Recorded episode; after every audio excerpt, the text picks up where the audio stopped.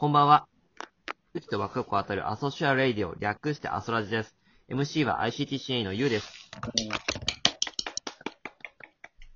育休ママ先生の春です。ディレクターのサルティです。よろしくお願いします。お願いします。さあさあさあ、えーこの番組は今の学校現場で頑張っている先生たちが疲れている現状を何とかしたい。何かできないかと思い、お休み前に寝ながら聞けるラジオという形で応援しようと始まった番組です。さあ、えーこの放送は、えー先生たちを助けたい、先生たちに幸せになってもらいたいと思っている、えーなんだ、オンラインサロン、ティーチャーとアソシアのスポンサーでお送りしております。さあ、えー今回お話しするテーマは、前回、えっ、と、前回ドリル宿題廃止と自学自習っていうことについて話したんですが、それでさらにもうちょっと深掘りしようと思い、ドリル宿題のあり方についてというのが今回のテーマになります。はいさあ、ドリル宿題です。ドリル宿題。うん。さあ、ね、お父さんお母さんであれば、ね、子供がドリルやりましたか？やったの？あんたうんどうなの？うんっていう、あると思うんですけどね。僕たちも多分子供の時に、小学生の時に、だいぶやらされたと思うんですが、ね、そういう宿題って、なんで1回じゃなくて3回もやらせるんすかね？みたいな。うん。これむちゃくちゃ疑問で、そう、うん3回やる意味 そもそもあるんっていう。うん。うん。そうですよね。なんか3回やりなさいってね、なんか子供の頃からね、漢字練習とか、ね、計算でもいろいろ言われてきましたね。うん。ですよね。うん。その3って何なんですか ?2 じゃダメなんですか ?1 じゃダメなんですか？ね蓮舫さんみたいなね。ねえ。確かに。うん。本当にね、もうそう、やっぱり、まあ自分もね、中学校の教員として、まあ各教科でドリルがあるんですけど、まあ私の場合も、そのドリル、最初はドリルに書き込んじゃダメって言って、最初はやっぱりノートに、あの最初から最後まで答えを書いて、で、まあ何回かそれを解いた後に、最後テストの前はドリルに書き込んでもいいよっていう、なんか何回もやることに意味があるっていうのをちょっと押し付けてましたね、子供たちに。うーん。うん、うん、うん、うん、うん。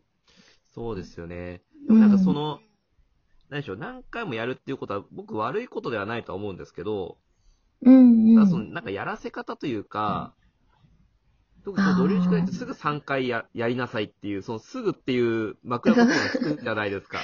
ああ、はい。割とそこがやっぱ謎で、うん。そうなんですよ。というのあの人間って忘れる生き物じゃないですか。うんうん。だからその繰り返しやることは全然、あの、否定はしないんですけど、だからその忘れるその、はまあ、エビングハウスの忘却曲線って言って、その忘れ方っていうかそのスピードとか頻度とか割合とか、もう科学的データが出ちゃってるんですよね。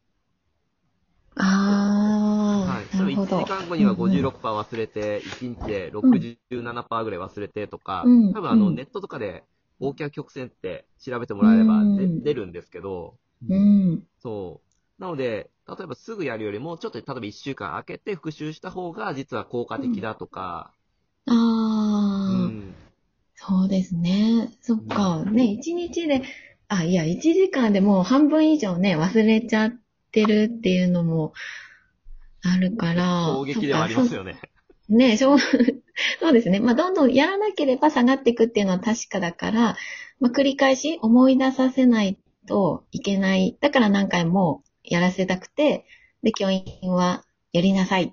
で、さなんかね、なんか3回やりなさいってね、いうことになっちゃってるわけですけど、うそうですねん。思い出せる行為って、やっぱむちゃくちゃ大事なんですよね。うん。すぐだったら、もうめんどくさいの方が先行しちゃって、作業になっちゃうって僕思ってるんですよ。そうですね、そう、確かに。なんか漢字とかもめんどくさくて、なんか一画目をパッパッパッパーって書いて、で、次二画目シュッシュッシュって書いて、みたいな。やってましたね。早く終わらせよう、みたいな。うんそうなんうんあ、わかります、わうん。かります。うんななんかその、個人的には一回で本気で覚えてもらって、でもそれでもやっぱ、あの、一回で覚える、全部の人って、もう本当に天才だと僕思うんですけど、人間じゃ無理だから、そうなんです。一回本気でやって、うんで、一週間後、もう一回覚えてるやつはもうやらなくていいから、忘れたものだけ、もう一回本気で覚え直すとか、あそういう風に、のかなっては個人的に思うんですよね。ーあー、確かに。うん。なんかこう、もう最初から分かってるやつは、何回もやんなくても分かりますよね。一回で分かっちゃえば。そうなんです、そうなんです、そうなんです。確かに。うんそうか、できないところとか、もう少し知りたいの、やっぱりここをやりたいっていうところを、ね、もう一回繰り返しやっていくっていう、なんかそこに自分の主体性が入っていかないと、やっぱりどうしても作業で終わっちゃう気がしますね。うんドリル宿題って。うーん。そうですよね。うんうん。なので、まあ本当に生徒からしたらそういうふうに思う部分ってめちゃくちゃあると思うんですけど、逆にそのうん先生側からしても、例えばそのチェックだとやっ管理っていう部分でもめちゃめちゃ大変な気がするんですよね。ああ、大変。そうなんです。なんか、宿題とか出しといて、うわ、見るのか、みたいな。正直。ちょっと、ね、そう、出しといてね、子供もね、辛くてね、教員も辛いっていう現状を作り出してるんですね、自分が。うん。確かに。そうですね。まあ、なんか、あの、一日後にやりなさいとか、一週間後にもう一回やりなさい。で、一ヶ月後に、一ヶ月経ったからこれやりなさいって、なんかそういうふうに提供してお知らせするシステムがね、システムとか管理があればいいんですけど、ね、やっぱりそれちょっと業務量的に難しいんで、そうですようんね。そう。だからね、こうやってドリル宿題から自学自習っていう風にね、改革しようって、あの、先日の講演会ではね、校長先生おっしゃってたんですよね。うんううんうんん。なるほど、なるほど。そうですよね。とか、チェックに関して言えば、これ AI とか、うん ICT をうまく使っていくと、うん実は可能な気はするんですよね。ああ、そっかそっうんか。そううん。例えばギガスクールで一人一台、うん。ねあのパソコンを配布しましょう。まあ、それがその家に持って帰れるかどうかはわからないですけど、例えば家でもタブレットが使えて、ログインさえすれば、うん。ね、こうリマインダーとかで、はい、これやってね、これやってね。あで、結局データベースも、あ。ね、クラウド上に残ると思うので、先生がやったかどうか、その、そのページだけ見れると、あ、誰々君まだやってないねって、これどうしたのとか。うん。なんか実はその、いろんな生徒の会話のきっかけにもなる気はするんですよね。ああ、確かに、うんそうですね。そのチェックを人間がやらなくていいですね。そうなんです。うーん。そっか、確かにその、そういう提出物とか、チェック係って、あの、生徒の中に作ってやってもらうんですけど、で、まあ自分もやったりするんですけど、まあそれって、なんか生徒にとっては、なんだろう、やってもらって係って、そういうのを、なんかその生徒の時間を奪っちゃってる気もしてきました。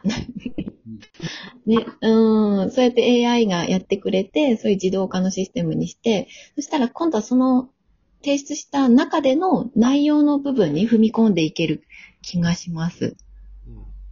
うんうん、そうすると多分先生たちがね、子たちやらせたい本質っていうのはやっぱりその学びとか、うんいろんなものを知ってほしいとか探求とか、うん。やっぱ多分そういうところになると思うので、はい。こう一歩その深く突っ込める質問とか、やれると多分先生たちもむちゃくちゃやりがいが何倍にもなるのかなってうんありますね。確かに。うん。そうですね。で、やっぱり今、あの、ドリル宿題で、あの繰り返してやらなきゃいけないっていう、現状にある子供たちとか先生は、うんあ、消えた。来たぞ。ね、まあ、そ、そういうね、人たちは、こななんでその繰り返ししなきゃいけないのっていうのをもう一回見つめ直して、来たぞ。すいません。これがあのリアルです。はい。いいです、いいです。はい。今ね、はい。そんな感じになり、うん代打が出てきました。はい。で、そうですね。で、オンラインでやると、ね、一人一人やっぱり生活もあって、うん。なので、ね、こういうふうに、ね、お子さんの声とか入ってしまうんですけど、うん。ね、こうやりながらやっぱり学校の先生たち、ね、育休ママ先生、はるさんとか、ね、うん。こういう家庭を持ちながらやっぱりやっているっていう、現状もちょっと垣間見れたんじゃないのかなって思います。先生もね、人間ですからね。そうなんです、そうなんです。はいそうなんです。で逆にね、こう先生のこういう姿とかってなかなか見る機会もないと思うんですよ。ない。うん。うん。だからね、こういうふうに先生たちもやっぱり一人の人間だし、うん。こういう生活感とか見ると、あの皆さんも、あ、確かに先生もそうだよね、みたいな。うんそれでもやってるのすごくないですか？そうそうそう、そういうところなんですよ。うん。うん。なんかね、普段だったらピチッとしなくちゃいけない。ちゃんとやんなくちゃいけない。ちゃんとこう決めなきゃいけないっていう、なんかこう、全部環境が整わないとやっちゃいけないみたいなその空気感は、なんかね、変えないといけないなって思っていて、そうですよね。あ、すいません。あの、いえいえ大丈夫。あ今度はなんかね、あの、こ子供さんとかに何か一言喋らせてあげても面白いかもしれないあです。ありがとうございます。うん、じゃあ今度来た時に、はい。ぜひぜひぜひ。はい。っていうあ、言ってお時間になってる。しまいました。はい、時間になってました。ははい。いやー皆さん本当にいつもありがとうございます。あの、いつも通りね、あの、レターとか、あとはいいねとか、もうたくさんお待ちしておりますうん。はい。今回も聞いていただき、ありがとうございました。お送りしたのは MC のゆうと。春でした。では、今日も一日お疲れ様でした。いい夢を。見るんだよーん。